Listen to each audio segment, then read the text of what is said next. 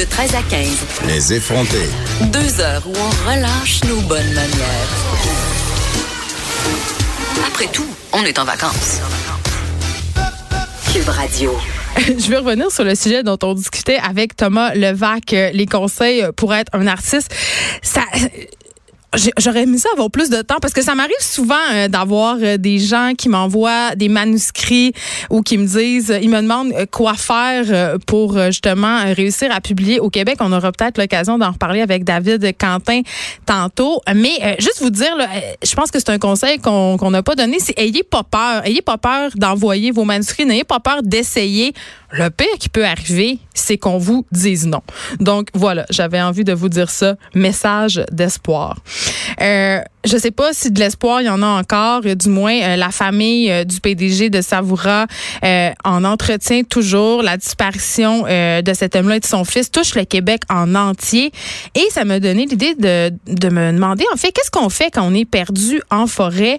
on en parle avec Mathieu Hébert de chez Primitif. C'est un organisme qui offre des formations de survie en forêt sans l'utilisation d'éléments modernes. Bonjour, Mathieu Hébert.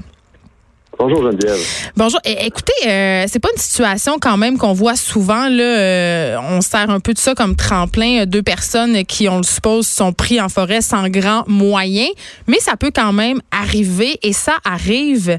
Et je me demandais, qu'est-ce qu'on peut faire si jamais on se retrouve pogné dans le bois suite à un accident ou juste parce qu'on s'est égaré puis qu'on n'a pas grand-chose? Bon, dans, dans le cas qui nous occupe, c'est sûr que ça ajoute une difficulté supplémentaire parce que il y a, il y a un côté euh, totalement imprévu, puis euh, possiblement des blessures. Donc déjà, survivre en forêt, c'est quelque chose de difficile, mais on a un paquet d'histoires extraordinaires au fil de, du temps. Euh, de gens qui ont survécu super longtemps puis qui n'avaient même pas de formation puis qui ont trouvé une façon de, de faire.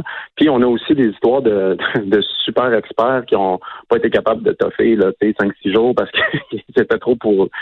C'est très difficile, euh, ça, comme, comme réponse. Euh, donc, dans un cas comme ça, une des choses qui, euh, qui est quand on est perdu ou quand on est dans la forêt puis qu'on n'est pas on n'a pas de moyen de revenir, euh, la première chose qui, en général, va être important à gérer, c'est la panique. ça, c'est plus facile à dire qu'à faire. Pour vrai? Ben, c'est parce que les, gens font des choses sous le coup de la panique qui sont assez extraordinaires. Comme quoi? Des fois, je donne, ben, des fois, je donne l'exemple que, euh, par exemple, des, gens qui sont perdus en forêt vont avoir tendance, euh, parfois, à, tu sais, quand on est juste perdu pas trop loin, puis penser qu'ils savent un chemin de retour. Donc, il y a comme une, illusion, puis ils peuvent peut-être entendre un son, puis tout ça, puis là, ils peuvent s'enfoncer plus loin. Puis même, des fois, ils ont tellement euh, l'impression qu'ils sont sur la bonne route, puis qu'ils vont arriver dans quelques minutes, à quelque part, euh, qu'ils vont se débarrasser, par exemple, de leur sac à dos. Hein? Ce qui, ce qui oui, c'est ça. Puis ce qui n'est pas un respect. Quand on est assis chez nous, on dit ben non, ça se peut pas. Mais c'est arrivé souvent dans des cas. Puis euh, ils vont ils vont même des fois euh, enlever euh, des couches parce que là, ils se mettent à avoir chaud, mais ils sont certains là, que ce qu'ils entendent là-bas, par exemple, c'est un bruit d'autoroute ou bien que là, c'est ah ben c'est le chemin du, du puis qu'ils se reconnaissent, puis là, finalement, ils se, ils se désorientent plus. Donc euh, puis il faut pas sous-estimer non plus notre instinct qui peut aller tout croche dans la panique ou dans la dans les extrêmes, dans la soif extrême, par exemple. Il y a déjà des gens qui ont bu de, de l'essence dans un désert parce que tu as tellement soif, que tu vas pas faire des choses logiques. la panique, elle arrive quand c'est pas prévu, quand tu sais pas quoi faire. C'est ces deux éléments en même temps. Euh, ça, c'est la première chose. Outre la panique, c'est les principaux euh, dangers en forêt, j'imagine, ce sont euh, les animaux sauvages, mais aussi les moustiques. Non, ben, en fait, pour, pour moi, c'est l'exposition aux éléments. Les moustiques, OK, pourraient rentrer là-dedans.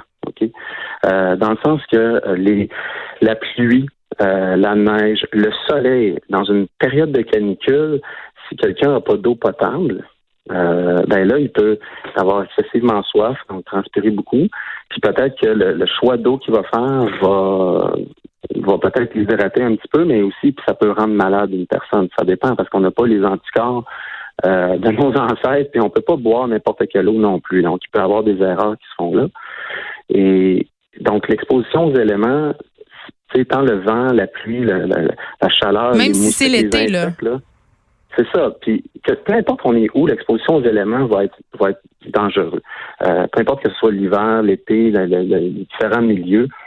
Euh, donc, tu sais, si on regarde une personne qui n'a euh, pas d'abri ou qui n'a pas des bons vêtements, ben, il faut qu'elle maintienne sa température corporelle dans la bonne zone. Que ce soit trop chaud ou trop froid, là, il, il commence à être en péril.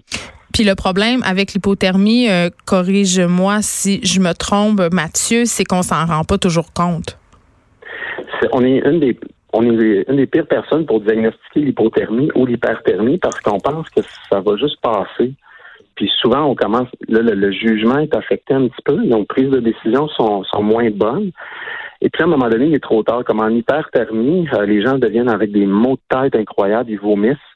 Euh, et puis là, ben là, ils sont très affectés en, hypothermie. Ben là, souvent, les gens, ils vont se refermer sur eux, ils vont commencer à parler moins, ils vont être très apathiques. Puis moi, j'ai vu des gens leur demander, tu sais, euh, là, tu leur demandes le jour de la semaine, puis tu regardes. Ils sont confus. Ils sont confus. Il y a de la confusion qui arrive. Alors, ils se sont laissés aller, puis tout le long, mettons, de, d'un exercice, ils vont dire, ah non, je suis correct, je suis correct. Puis souvent, ben, l'hypothermie qui est qui est vive, tu tombes dans un lac froid, ben là, ça, ça te réveille. Là, puis là, si tu sors du lac, là, tu sais que tu as froid. Là, Mais quand ça fait des heures des heures ou plusieurs, euh, c'est vraiment longtemps, ça, c'est un petit peu plus pervers parce que tu le sens moins bien venir. Donc, ce qu'on a le plus à craindre, ce sont les éléments et pas les animaux. Ça, ça devrait être le moindre de nos soucis? C'est pas le moindre de nos soucis parce que les animaux vont occasionner beaucoup de peur chez les gens. Donc, quelqu'un qui n'est pas habitué de fonctionner dans la forêt, ou même quelqu'un qui n'est pas habitué, mais qui n'est pas habitué d'être là la nuit, sans abri. Euh, la peur fait aussi, euh, ça va avec la panique, ça fait aussi agir de, manière non rationnelle parfois.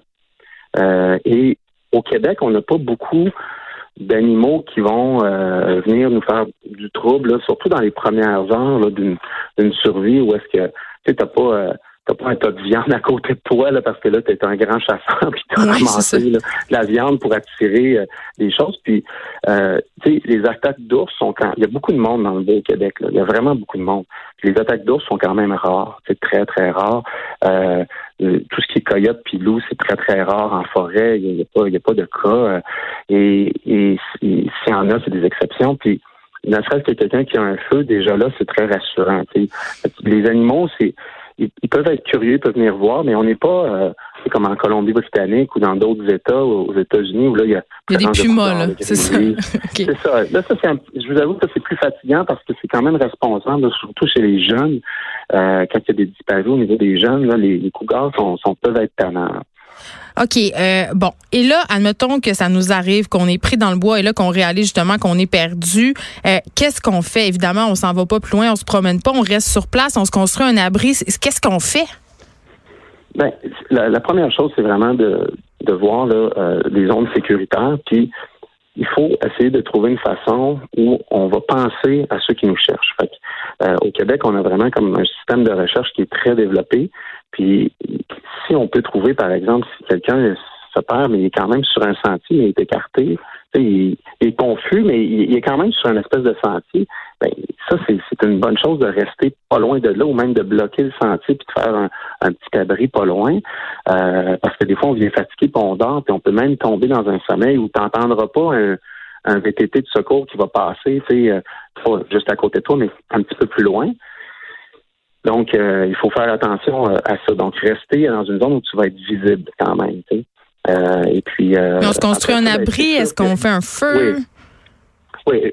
toutes ces choses-là sont, sont, sont, bonnes. Donc, moi, ce que j'observe, c'est que les, les gens ont très peu de connaissances sur comment se construire des abris pour différentes situations. Et puis ça, ça s'improvise pas. Donc c'est un petit peu, c'est difficile d'apprendre à se battre. Euh, comme je prends un exemple avec les arts martiaux, c'est difficile d'apprendre à se battre euh, quand on se fait attaquer. Donc c'est mieux de, de, faire, euh, de, suivre des formations ou euh, de vraiment expérimenter, parce qu'il n'y a pas juste de faire le bris, il faut apprendre à, dormir dedans, apprendre à, à, vivre avec ça. La même chose pour le feu. souvent les gens vont avoir un kit de survie, mais il ne sera pas sur eux. S'il y a quelque chose qui va mal, ben le fait que les, éléments de survie sont pas sur eux, ça, ça peut vraiment les, leur nuire. Moi, j'essaie d'avoir dans mes poches de, pantalons cargo, euh, même si je dois me séparer de mon sac à dos, s'il arrive quoi que ce soit, j'ai un oubli ou il y a une avarie mécanique, quelque chose, ben, sur mon pantalon à moi, j'ai mes bases. Euh, donc, j'ai quelque chose pour purifier de l'eau, j'ai un couteau, j'ai un, sleeping bag de survie. Dans les poches de votre pantalon cargo? un sleeping bag de survie? Oui, mais on parle de quelque chose de tout petit, c'est gros comme le poing. Oh mon Dieu, OK. Gros comme le poing. Puis dans l'autre poche, euh, je vais avoir euh, mes choses de première soin de base. C'est pas, pas les plasters. Là. ça, c'est ça, on peut toffer. Là. on n'a pas besoin. Tu vois, j'ai regardé ces choses de première soin, c'est juste des band-aids. Mais moi, je pense aux affaires un petit peu plus graves. Là. Fait que là, je traîne, euh, je traîne des choses pour Suturer. une grosse blessure que je pourrais mm. m'infliger, puis que là, il faut que je m'en occupe moi-même. Il là là, comme, comme dans Rambo. si, euh, si on est perdu euh, et qu'on veut attirer l'attention euh, en faisant des signaux susceptibles d'être captés par les autorités, qu'est-ce qu'on fait? Parce qu'évidemment, là, tout le monde pense au feu. Encore faut-il avoir pour, sur nous quelque chose pour en faire et que ça soit pas mouillé. Hein? Mais qu'est-ce qu'on peut faire d'autre? Bon, ben, juste pour revenir sur le feu, le feu, c'est une, bonne, une bonne chose. Cependant, c'est quand même difficile à voir euh, de loin le jour, ça peut, ça peut être difficile. Puis votre feu, euh, ça prend beaucoup d'énergie aussi pour le, gérer. Moi, souvent, quand on peut, on fait une deuxième plateforme de signalisation que euh, on, garde notre petit feu normal, puis une deuxième plateforme qui va être prête au cas où qu'on entende, par exemple, des hélicoptères ou qu'on entende du va-et-vient puis qu'on veut vraiment signaler notre place. Ensuite, il y a d'autres méthodes, évidemment, il faut être imaginatif. Donc, si on a accès à un cours d'eau, il n'y a rien qui nous empêche de, de faire des, des, signes sur le bord de la plage, euh, d'essayer de, si on a, euh, d'essayer de, faire une structure qui ne pourra pas être faite par les animaux. Ok, comme je redonne, je mon exemple au niveau des routes. Et si on peut bloquer les routes ou, faire des signes, écrire des choses, n'importe quoi qui va attirer l'attention, euh, ben ça, c'est c'est ça qu'il faut faire. Parce que ceux qui nous recherchent, ils vont ils vont chercher des couleurs qui sont pas dans la nature, des couleurs. Si on a par exemple du linge qui est, vraiment fluorescent, qui est orange, des choses comme ça, ça, ça attire l'œil. En terminant, Mathieu Hébert, est-ce que selon vous, il y a de l'espoir pour qu'on retrouve Stéphane Roy et son fils euh, sains et saufs, advenant le fait qu'ils sont pas évidemment blessés trop sérieusement ou morts dans l'accident? Euh, là, ça fait déjà une dizaine de jours qu'ils tentent de survivre en forêt. Est-ce que ça se peut qu'on les retrouve en vie? Oui, si, si, la, si la, situation a fait en sorte qu'ils ont évacué euh, leur aéronef, leur hélicoptère, puis qu'ils ont pu se réfugier, euh, c'est surprenant les histoires, comme je vous dis, de gens qui ont pu survivre. Puis c'est pas évident à détecter, surtout si là, dans ce cas-ci, c'est que la zone de recherche est immense. Et puis euh, parce que ça donc oui, il y a de l'espoir, c'est certain. Euh, les chances de survie sont plus grandes, par exemple, que si ça avait été en hiver. Oui, évidemment. Quand même, on est au Québec, il y a quand même beaucoup de cours d'eau. Euh, il y a eu, il y a eu de la pluie. Euh, euh, on est dans une saison où il y a quand même des petits fruits. Puis les gens peuvent vraiment survivre longtemps sans manger. Là, ça, il, y a, énormément d'histoires comme ça. Fait que ça, c'est pas la plus grande inquiétude. Fait que s'il n'y a pas trop de blessures, qu'il n'y a pas trop de, de choses, quelqu'un peut survivre longtemps. On a même vu des, des enfants survivre, survivre longtemps comme ça.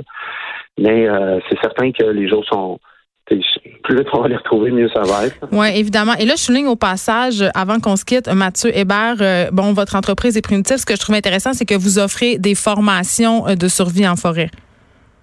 Oui, exact. Puis nous, euh, on offre une grande variété de formations. Puis c'est pour monsieur, madame, tout le monde. Mais on, a comme principe aussi de comment d'enseigner avec les, les, technologies de nos ancêtres. Autrement dit, si on est justement on est dans une situation de survie puis on n'a plus rien, au lieu de paniquer, de dire mon Dieu, j'ai pas mon couteau, j'ai pas mes allumettes, ben là, on a des alternatives. Puis en même temps, ben, pour les gens, c'est fun à pratiquer, c'est quelque chose de, de trippant. Ils ne sont pas obligés de se perdre pour pratiquer ça. Ils peuvent avoir du plaisir euh, en nature, au chalet, à pratiquer des techniques ancestrales. Puis on est vraiment passionné de ça. Puis après ça, ben, tu il me semble que tu t'en vas te promener en forêt euh, la tête euh, plus légère.